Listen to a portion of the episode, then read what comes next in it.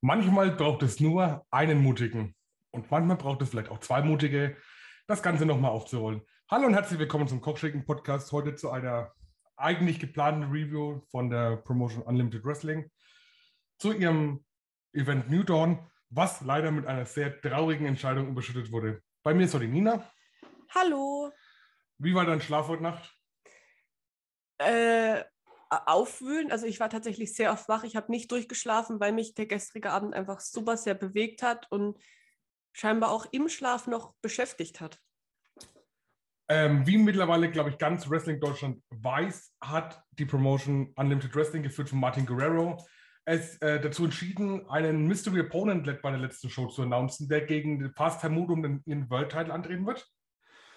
Und sie haben diesen sehr geheim gehalten anscheinend. Und im Nachhinein betrachtet ist es vielleicht auch die beste Entscheidung gewesen, ihn so geheim zu halten. Denn was im Main Event passiert ist, erschüttert mich, erschüttert dich, glaube ich. Es erschüttert uns alle wirklich, wirklich sehr. Ähm, Marty Skull ist zurück.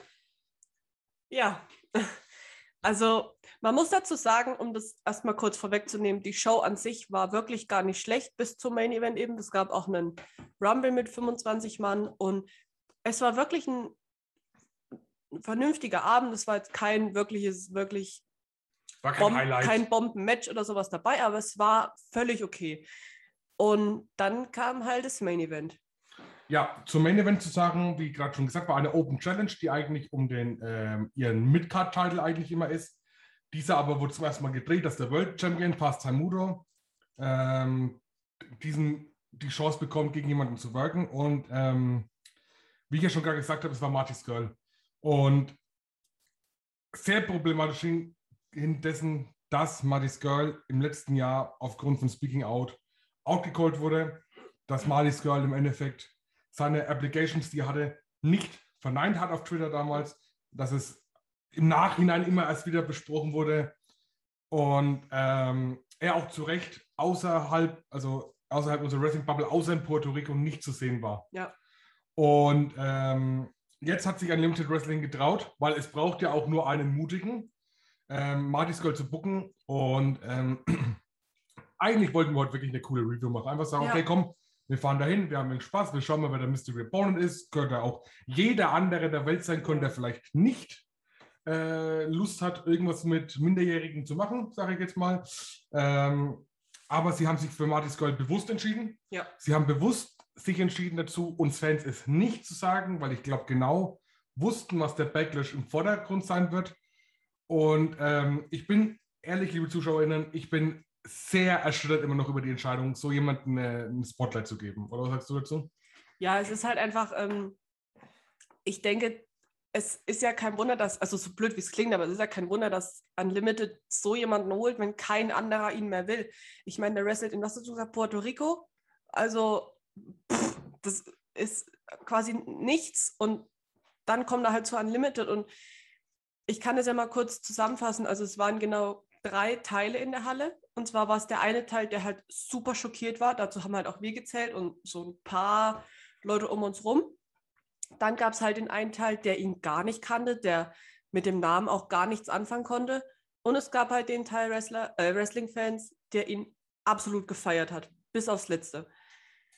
Und es war krass, so einen, das in der Halle mitzuerleben, weil ich meine, wenn man sich ein bisschen mit dem Thema auseinandergesetzt hat, auch letztes Jahr war es ja trotzdem sehr präsent und wenn man halt ein bisschen auf Social Media unterwegs ist, konnte man dem ja eigentlich gar nicht aus dem Weg gehen. Und ich finde es halt schwach, in so einer, also bei so einer kleinen Promotion, in so einem Ort wie Thale, so jemanden zu, also zu bucken, weil es, also viele, also viele sind aus der Halle raus und haben gesagt, wer war denn das jetzt überhaupt? Ich kenne den überhaupt nicht. Also der war gut, aber wer war denn das überhaupt? Keine Ahnung.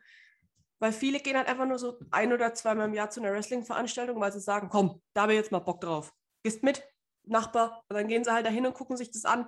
Die haben halt mit dem ganzen anderen Wrestling-Kosmos, der in Deutschland oder auch weltweit noch existiert, nichts am Hut. Was ja auch völlig okay ist. Da sagt ja keiner was dagegen. Aber das von Martin Guerrero einfach auszunutzen, diese Unwissenheit, das ist halt das, was mich so krass stört an dem Ganzen. Ja, also man muss ja wirklich dazu sagen, es ist anscheinend auch so gewesen, dass vielleicht auch nicht jeder Wrestler das Ganze vielleicht so mitbekommt. Ja. Das ich, wir wissen ja nicht, wann er angekommen ist in die Halle. Also wissend kann es nur im Endeffekt Guerrero sein als Head of Ja. Promotion, der das Ganze auch gebuckt hat. Was Nina auch schon angesprochen hat, ist, glaube ich, wirklich der, der schlimme Punkt, dass das Publikum Thailand das so aufgenommen hat, weil eine Wrestling-Community im Internet, auf Twitter, es hat nicht jeder Twitter, es nimmt auch jeder nicht so viel Wrestling mit, es schauen Casuals viel Wrestling Ja. und es sind wirklich viele Leute aus der Halle raus, die sagten, der war gut, aber wer war denn das? Warum Ja. war, war, war, war der ein Regenschirm? Was, was, was mit dem? Also der sah ja ganz wild aus, keine Ahnung. Ähm, vielleicht muss man dazu einfach auch sagen, dass ähm, das genau der, der Ort hätte sein können, wo man sowas macht, ohne dass es vielleicht die Wrestling-Welt auch mitbekommt. Ja. Und mal, sind wir jetzt mal ehrlich unter uns allen Wrestling-Fans, die vielleicht diesen Podcast gerade hören, wie bedeutend ist für euch Unlimited Wrestling gerade als neue Promotion, die seit zwei Jahren existiert und Corona war? Also ich kann mir- jetzt nicht vorstellen, dass die ganze Welt auf Unlimited jeden, jeden Monat, glaube ich, veranstalten die oder so, Ahnung. zwei, drei Monate auf die auf Unlimited schaut und sagt, boah, ja Mann, heute Unlimited. 100.000 Klicks auf YouTube. Ich meine, die haben viele Klicks auf YouTube, Ja, aber klar. das kommt halt durch Algorithmus. Ja. Es sind ja keine Fans in der Halle und vor allem ähm, so offensiv dann doch mit umzugehen und das Ganze so hinzustellen, und es ist völlig normal zu sagen, man bookt jetzt jemanden, der im Speaking-Out-Movement sehr angegangen wurde und sehr an Pranger gestellt wurde und es nicht mehr verneint hat. Da Ja. liegt mein Punkt ja immer noch und es nicht mehr verneint hat. Ja. Stellt euch doch mal vor, da kommt ein David Starr, ein David Starr gestern rausgekommen. Ja, Da wäre ein, ein Will Osprey wäre schon schlimm gewesen. ja, Und da gibt es noch genug andere. Ja. Stell dir mal vor, die hätten da Julian Pace rausgeschickt gestern ja. Das, ich kann aufgrund, ich glaube, wir müssen ja immer sagen, er ein, er ist ein Angeklagter. Er ist nicht, kein verurteilter Straftäter. Ich glaube, die Sinnlichkeit muss man dazu dann doch haben zu sagen, okay, das muss man vielleicht ein bisschen drin. Aber Ja. ich kann persönlich, und ich glaube, das spreche ich für unseren ganzen Kochschinken, für das ganze Kochschinken-Team, auch für Thorsten und für Dima, die gerade nicht da sind, ich kann so eine Entscheidung, jemandem Geld zu bezahlen, dass er so jemanden buckt, um den zu bezahlen, kann ich nicht vertreten. Ja. Da ist egal, was der gemacht hat und wie er es gemacht hat. Die Anschuldigungen sind da und man muss einen gesu- gesunden Menschenverstand entwickeln zwischen, ich glaube dem Opfer und ich glaube ans Rechtssystem und ich bewerte das nach dem Rechtssystem. Ja. Aber dadurch, dass er es, wie gesagt, ich sage es nochmal, nicht verneint hat, kann ich sowas nicht sagen. Mir war schlecht in der Halle gestern, mir war kotz schlecht, wo dieses Theme kam und die Regentropfen angefangen haben, äh, auf dem Titantron zu schauen. Ja. Ich gewusst habe, ich kann, ich kenne das irgendwo her und ich bekomme es gerade noch nicht zusammen. Und also wir haben uns das Match dann noch angeguckt, weil wir dachten halt, gut, dann verteidigt Mudo halt seinen Titel, ist ja logisch so mehr oder weniger. Und das Match ging zu Ende und Martin Skirl hat halt auch noch gewonnen. Er ist jetzt, wie heißt es, World Champion Ja. bei Unlimited Wrestling. Das bedeutet, der wird da ja nochmal hingehen. Und als wäre es nicht schon schlimm genug, dass er überhaupt dort ist, ist er jetzt halt auch noch Champion und quasi das Aushängeschild meiner Meinung nach von dieser Promotion. Und das finde ich, das macht das Ganze noch zehnmal schlimmer. Ja, genau da liegt der Punkt, du, ähm, dass du eine einmal holst, schlimm genug, okay. Man lernt aus Fehlern, jeder Mensch macht Ja. mal Fehler, alles cool. Da bin ich auch jemand, der auch mal gern verzeiht. Ja. Um Gottes Willen. Ähm, es braucht einen mutigen, ist wie gesagt ein sehr schwerer Aussatz, der davor ge ähm, gepostet wurde von Martin Guerrero. Das Schlimme ist eigentlich zu sagen, okay, pass auf, ähm, wir machen dich jetzt zum World Champion und du kommst ja mindestens noch einmal zu Ja. uns und du wirst jetzt auch auf jedem Poster zu sehen sein. Ja. Alles, was Social Media Arbeit angeht, wird jetzt über Martin Skull laufen. Ja, ist richtig. Und ähm, ich weiß nicht, inwieweit wir das mit dem, mit dem normalen Leben, sag ich mal, außerhalb von einem Wrestling-Business vergleichen können, aber ähm, würde deine Firma, wo du arbeitest, sich mit einem äh, Sexualstraftäter auf einem Poster bei Azubis bewerben lassen? Würde deine Firma sagen, okay, gut, du hast zwar einen Fehler gemacht, du warst jetzt 20 Jahre im Knast, aber lass doch mal Erzieher machen. Ja. Wie, wie war's denn mit Kids zu arbeiten? Ich meine, du warst im Knast, hast doch alles bereut. Also, ich weiß nicht, inwieweit dieser Vergleich hinkt, aber da wir beide im Sozialbereich arbeiten, ähm, kann ich doch das Ganze nicht befürworten. Ich meine, wenn der sagt, okay, pass auf, ich begebe mich, das war ein Fehler, ich begebe mich in Therapie, ich zeige mich selbst an, keine Ahnung. Ja. Reue zeigt und einen Drang zur Veränderung. Wir in der sozialen Arbeit sagen ja immer, ohne Wille kein Auftrag. Ja. Mit Wille Auftrag, jemanden zu unterstützen, sich zu ändern. Wir wissen ja von keinem Wrestler so richtig, was er daraus gemacht hat.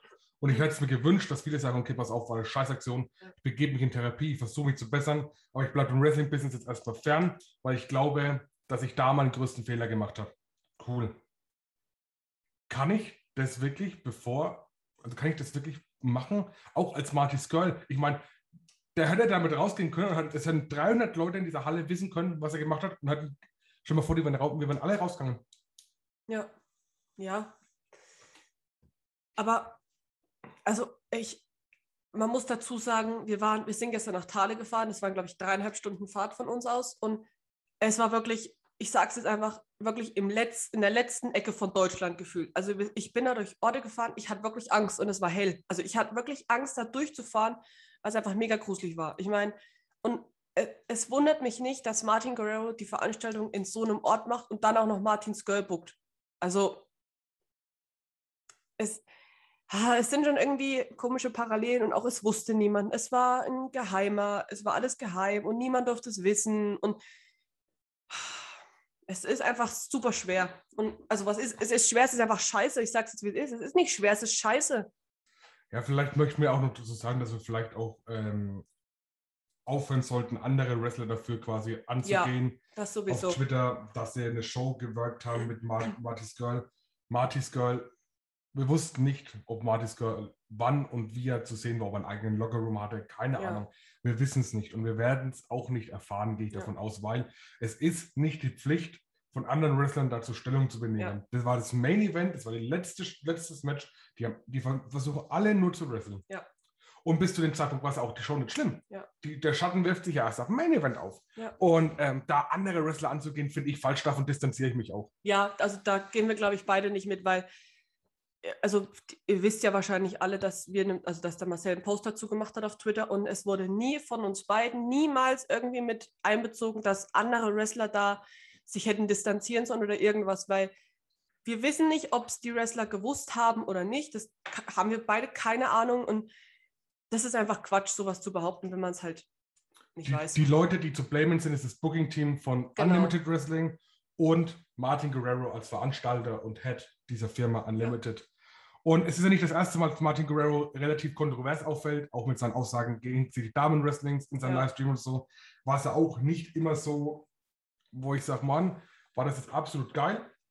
Mir tut es wirklich leid für die ganzen Wrestler, die da geworkt haben oder worken müssen, weil sie sich zeigen wollen, weil sie jung sind, weil sie vielleicht auch ein bisschen Cash brauchen nebenbei. Für die tut es mir leid, dass es so ein negativer Film auf diese ganze Show gerichtet wird. Ja. Mir tut es nicht für die leid, die es wussten. ja, Für die tut es mir nicht leid. Es, ich weiß auch nicht, wie viele Wrestler im Rumble gesagt haben, weil man muss jetzt sagen, im Rumble waren viele Leute, die noch nichts im Wrestling verloren haben. ja, Und ich weiß nicht, wie viele Wrestler auch gesagt haben, ey, pass auf, entweder A, wir sind jetzt da, wir ziehen es jetzt durch und verpissen uns danach und Ja. schauen halt, dass wir da vielleicht nie mehr herkommen. Oder von vornherein gesagt haben, Martin, pass auf, lass gut sein, sucht euch anderen Idioten, Ja. ich mache mich jetzt wieder vom Acker, weil es gab ja einen riesen Tryout anscheinend davor für den Rumble und also so viel sind mir jetzt nicht aufgefallen, die Nee. aus dem Tryout vielleicht kommen könnten, muss ich Nee. ehrlich sagen.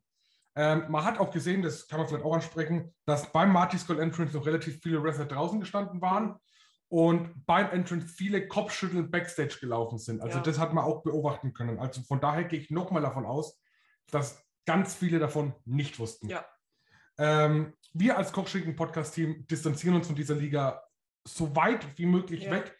Ähm, ich finde es verachtend, so jemandem eine Bühne zu geben, der sich wohl klar gegen die Norm gestellt hat mit seinen Aktionen. Ich meine, wer es gerne nachlesen möchte, googelt einfach Speaking Ja, Automatic das- Girl. Ich glaube, aufrollen braucht man es jetzt noch nee. nicht nochmal. Es ist völlig falsch, so jemanden in Spotlight zu setzen, so jemanden seinen World-Title zu geben und das Ganze kommt in drei Wochen auf YouTube. Ja. Und dafür auch noch 20 Euro online zu verlangen und so eine Scheiße anzuschauen. Ja. Da muss ich echt sagen, Martin Guerrero, überleg mal, was du damit eigentlich gerade gemacht hast. Ich meine, schlechte PR ist auch PR. Ja. Alles cool. Aber war es das wert, die ganze Wrestling-Bubble, die sich dafür kehrt und die für ihre Schützlinge und Damen und Herren Backstage das sicherste Environment möchte und auch für die Zuschauer Ja. das sicherste Environment möchte, jemanden zu bucken, der mit solchen Anschuldigungen dasteht und sie nicht verneint hat. Und ich sage es jetzt auch nochmal, es ist absolut scheiße, dieses Publikum, das eben an, gestern da war, auszunutzen mit dem, weil es, wie gesagt, es sind halt einfach nicht viele in Twitter und generell Social Media in, in dem Wrestling-Bubble drin.